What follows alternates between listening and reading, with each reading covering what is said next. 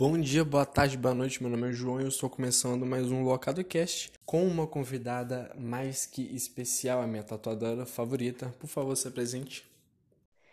Oi, oi, meu nome é Tiele. Como que tem sido essa quarentena, Tiele? Já que nosso podcast é justamente feito em uma quarentena, algo que a gente não esperava. Creio que acho que ninguém esperava, né? É, pra mim, que sou tatuadora, tá sendo meio difícil, meio complicado. A gente tá tentando levar aqui da forma que dá, fazendo Imagino. promoções e rifas, porque não podemos abrir o estúdio, né? Apesar de todo o comércio estar aberto, a gente não pode abrir porque a gente mexe com a saúde dos outros, né? É verdade. Vamos começar com uma perguntinha básica. Como que surgiu o interesse pela tatuagem? Como que você começou a fazer tatuagem? Então, é, desde a minha infância, eu já tenho uma relação com tatuagem, porque a minha família toda é tatuada. O meu irmão começou a tatuar, ele tinha 16 anos, e eu vivia no estúdio dele, e eu sempre gostei de desenhar. E eu Uhum. trabalhei no estúdio dele a partir dos 15 anos, colocando piercing, assim, sem saber nada, né? Eu fui aprendendo na época, super comum isso. Aham. Mas com o tempo fui trabalhando em outros estúdios, fiz workshop de body piercing e comecei a trabalhar no estúdio de um rapaz, que eu era body piercing no estúdio dele, e ele me pagava para montar e desmontar todo o material dele. Então eu sabia o nome de todo o material, todo o equipamento, Sim. sabia montar, desmontar uma máquina. Aí ele foi, virou para mim e falou: Por que que você não começa a tatuar então, já que você faz tudo menos tatua, já que você desenha, tem total interesse, fica de cima o Uhum. tempo todo, tem interesse em aprender. E ele começou a me ensinar e eu fui pulando de estúdio para estúdio, absorvendo um pouquinho de cada coisa, né? Interessante, porque geralmente a próxima pergunta seria, por exemplo, como é que foi os seus pais assim, as pessoas ao seu redor lidarem com isso? Mas você já teve essa influência, né? As pessoas mais velhas que você já tinham feito tatuagem, gostavam de tatuagem, então isso foi um incentivo diferente e acho que importante, né? Nossa, demais. A minha mãe sempre foi toda tatuada, desde que eu sou era criança, né?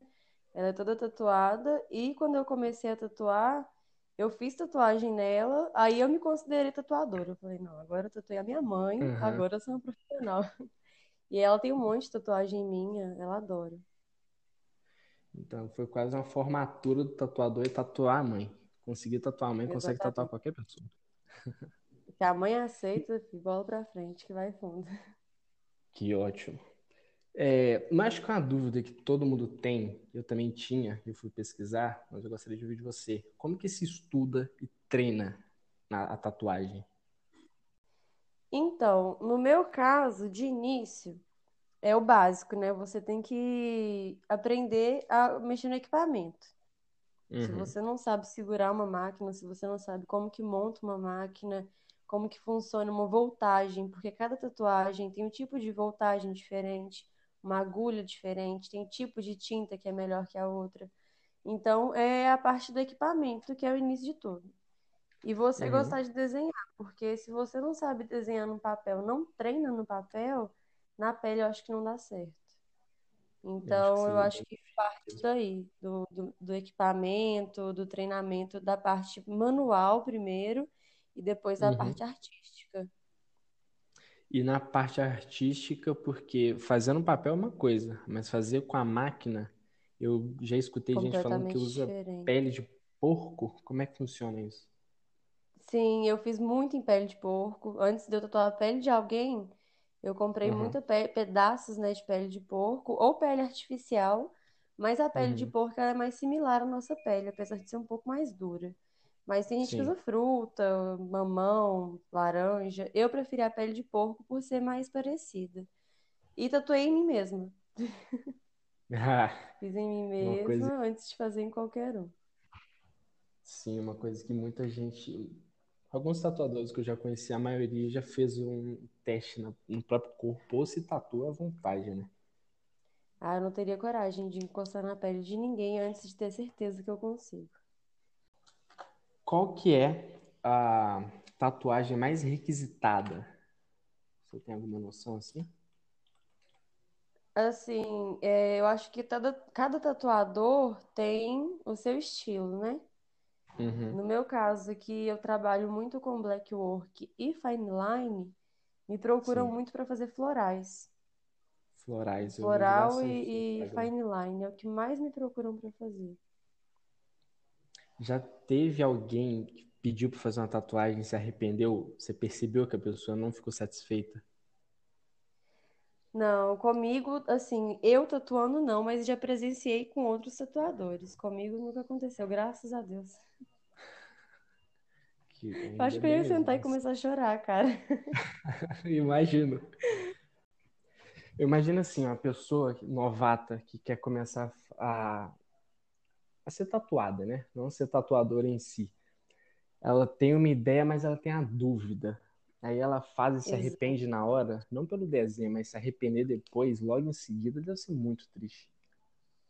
É o que eu converso muito com amigos meus que já tatuam há muito tempo e pessoas que Uhum. querem iniciar e me perguntam, tipo assim, me pede dica, alguma coisa. Eu não ensino nada de técnica porque eu acho que eu tenho muito que aprender ainda, mas quando a Uhum. pessoa me, me pede alguma dica, eu falo, olha, estuda, aprende muito técnica, aprende muito a, a manutenção do trabalho ali. Mas o essencial no trabalho de tatuagem, você tá vendendo, não é a tatuagem, tá vendendo a experiência. Porque muita gente está indo fazer a primeira tatuagem, ou a pessoa tem medo, ou a pessoa está insegura. Eu acho que é essencial você saber conversar com o cliente antes e falar "É isso que você quer, quer mudar alguma coisa, pensa bem o que você quer fazer antes. Vamos sentar, vamos desenvolver esse desenho. Você vende a experiência, na verdade, não é só uma tatuagem. É uma coisa Concordo bem, bem plenamente. tensa isso. Concordo plenamente. Quando eu fui fazer minha primeira tatuagem, foi uma coisa bem simples. Ah, Era uma amiga que eu conheci em um, em um evento que eu estava trabalhando.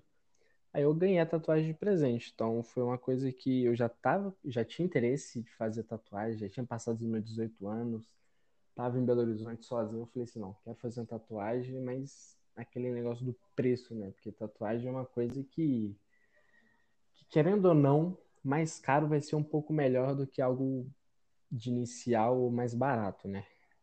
Não barato sai caro, né? Exatamente. Você já teve algum problema com quem fez a tatuagem e a pele não ter aceitado, a pessoa ter descoberto ali que ela não pode ser tatuada, ou alguma coisa do tipo? Já aconteceu de uma pessoa fazer e sempre desbotar. Antes Uhum. do, do procedimento, a gente tem uma ficha de anamnese, né? Que a gente pergunta Sim. várias coisas sobre a saúde da pessoa, se ela tem algum problema de pele, se ela já foi no dermatologista. Essa moça nunca tinha ido. E ela fez uma tatuagem e sempre desbotava. E eu retocava e desbotava. Eu falei com ela, vai no dermatologista e vê o que está acontecendo, porque às vezes a pessoa acha que o meu trabalho não é bom, mas ela tem Sim. algum problema de pele que não aceita. Eu sempre indico a pessoa estar indo no dermatologista e principalmente quando é primeira tatuagem. Quando é- eu vejo que a pele da pessoa é muito sensível, eu vejo que a pessoa tem muita mancha, alguma coisa, eu já falo, vai no dermatologista primeiro, depois você volta e a gente faz. Pra não ter problemas futuros, né? Né, Isso é bom mesmo. Eu já tinha ido na, no dermatologista quando fui fazer minha primeira tatuagem, mas até que serviu também de teste. Graças a Deus a minha pele é ótima, só preciso retocar algumas. Precisando sair da Concordo. quarentena e a gente precisa fazer, né, não? Fazer mais projetos, pelo amor de Deus. Eu nunca quis tanta tatuagem na vida. Ah, e quais são os cuidados que, que as pessoas têm que ter ao fazer uma tatuagem, principalmente uma primeira tatuagem? Porque eu já escutei gente falando para passar pomada, tem gente que fala para não comer certos tipos de alimentos. Como é que funciona? Para botar gelo? Então, eu vou te falar o que eu indico, porque eu sou formada em biossegurança e anatomia humana. Uhum. É, tem tatuadores que indicam outras coisas, aí cada um com seu trabalho, né? Não envolvo, não dou pitaco. Mas eu indico a pessoa, após o procedimento, usar aquele plástico filme só duas Claro. horas após o procedimento, para não dar nenhum tipo de febre, nem esquentar muito o local, porque isso pode dar problema. Então, eu indico a a pessoa usar duas horas o plástico filme Chegar em casa, Uhum. se ela quiser, se estiver muito vermelho, estiver inchado, estiver com uma sensação de desconforto, ela passar um gelo por cima do plástico, que não faz mal, vai dar uma aliviada. E não Uhum. indico nenhum tipo de pomada cicatrizante. Até porque nós não, nós não temos, nós não somos formados né, em medicina, nós não podemos passar nenhum tipo de medicamento.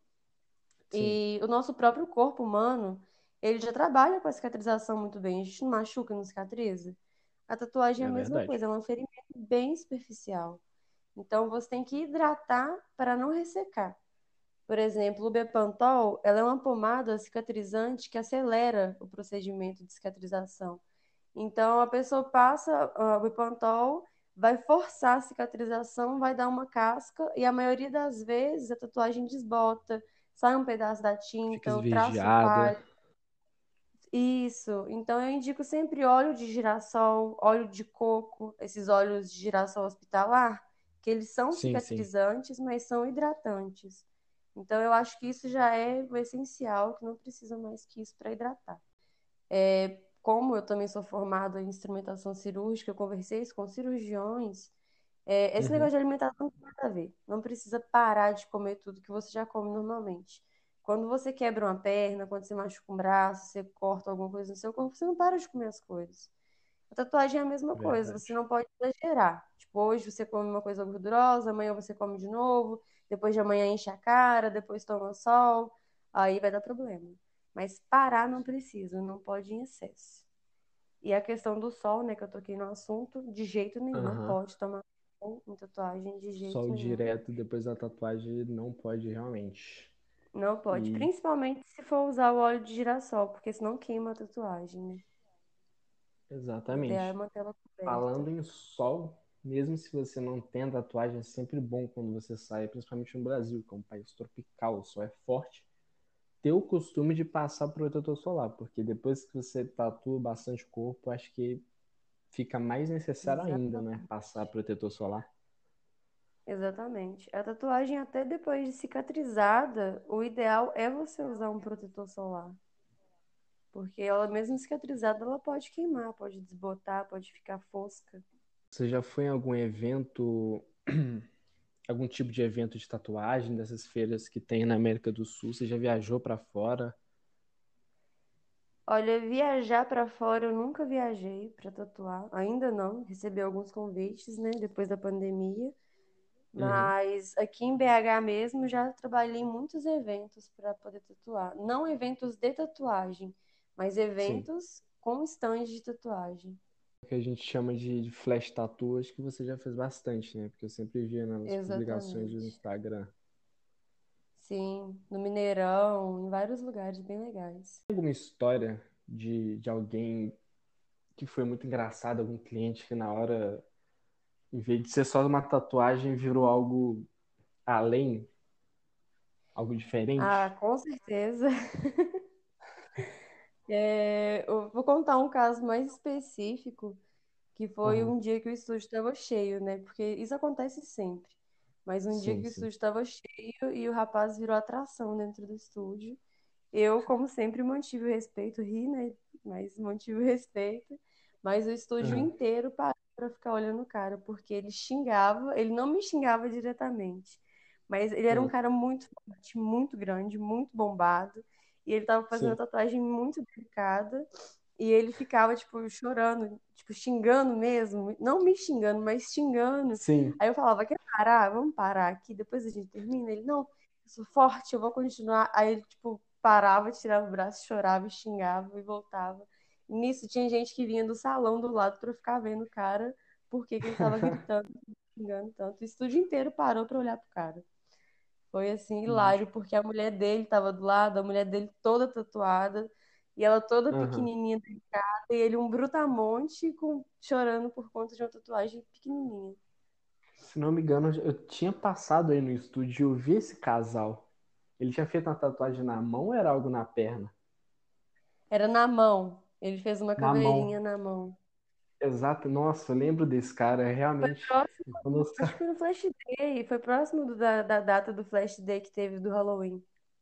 Sim, eu lembro, eu lembro desse, desse casal. Mas na mão é justificável. Toda cabulosa, tipo, delicada. e ele todo assim, bombado. Tipo, ah, eu consigo, eu sou forte, mas fazendo escândalo. É engraçado como as mulheres têm muito mais força para tatuar do que homem. Olha só. Mundo machista aí já tomando um pau. Mas é sério, eu falo isso por experiência própria, porque uhum. eu tenho tanto cliente mulher quanto homem. E as mulheres dão, dão um show nos caras, porque tem cliente minha que fecha braço dormindo. Elas deitam, oh. encosta e dorme. E os homens, assim, chorando, gritando, segurando, pedindo para parar. As ah, mulheres ah, dão das uma das duas tatuagens que eu fiz as que mais doeram. O restante foi muito de boa, mas foi a na mão que eu tenho um cervo e a da panturrilha que eu fiz com você. A da panturrilha foi uma surpresa, porque eu nem imaginava quanto que doía. Acho que é mais por conta da parte do preenchimento, né? Que dói um pouco. Preenchimento, sim, sim. Fazer um traço é tranquilo. Agora, o preenchimento, porque ela é uma tatuagem colorida, né? Sim. E tem um sombreamento e etc mas incomoda um pouco. Para quem quer fazer tatuagem é, e, e, acha que vai ser uma dor absurda, é super tranquilo, principalmente com a mão da, da Ti. Ela manda muito bem. Ai, é bem delicada, eu gosto da tatuagem dela. Inclusive, pode falar suas redes sociais. Tiele Valim. Tiele Valim. E-L-Y. Valim. Valim, exato. Tava falando questão de, de dor na mão. É uma das uhum. perguntas que eu mais recebo no meu direct. É essa questão de, ah, vou fazer minha primeira tatuagem, onde que dói mais? É, tem sim os lugares que tem mais incômodos, né? Que é na mão, na, no pé.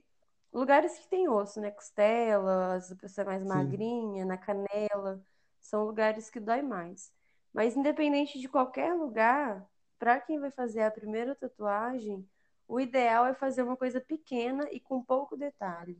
Não ser uma coisa uhum. muito preenchida, muito grossa, muito colorida, muito preto. Coisas com mais traços, coisas menores, para tentar entender primeiro como que funciona a dor da tatuagem. É, exatamente, porque vai que a pessoa nunca fez uma tatuagem, quer fechar as costas e, e se arrepende no meio, não tem como parar, né?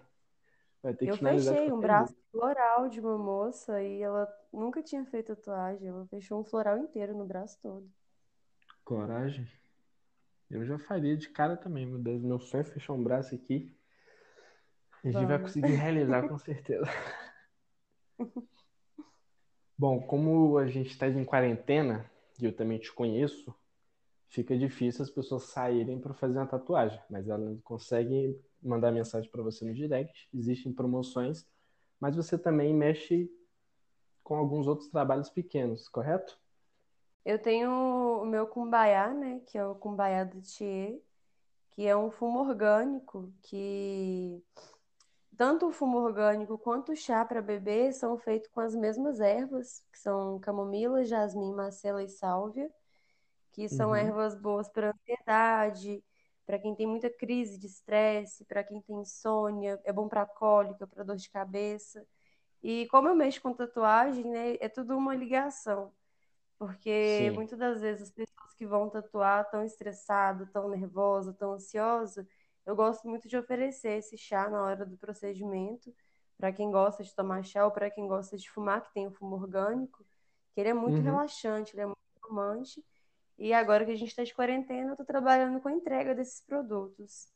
E tem também o brechó, que é um brechó online que eu trabalho com consumo consciente e moda sustentável, que é a ideia, né, da gente reutilizar e não comprar mais, né, produzir menos. As máscaras também você faz o seu brechó, né?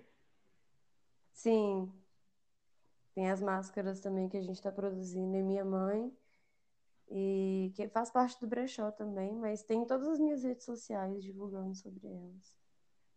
Eu vou passar o link desse podcast, provavelmente ele já vai estar no Spotify. Se estiver escutando no Spotify, por favor, siga. E podem me dar dicas, qualquer crítica eu estaria aceitando, porque é um projeto novo, eu sou uma pessoa meio tímida, mas aos poucos a gente vai trabalhando nisso e a gente vai soltando e vai ficando cada vez melhor, correto?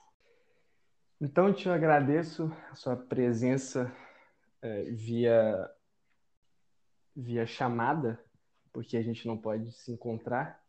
Então, fique em casa, por favor, só saiam se for algo realmente muito importante.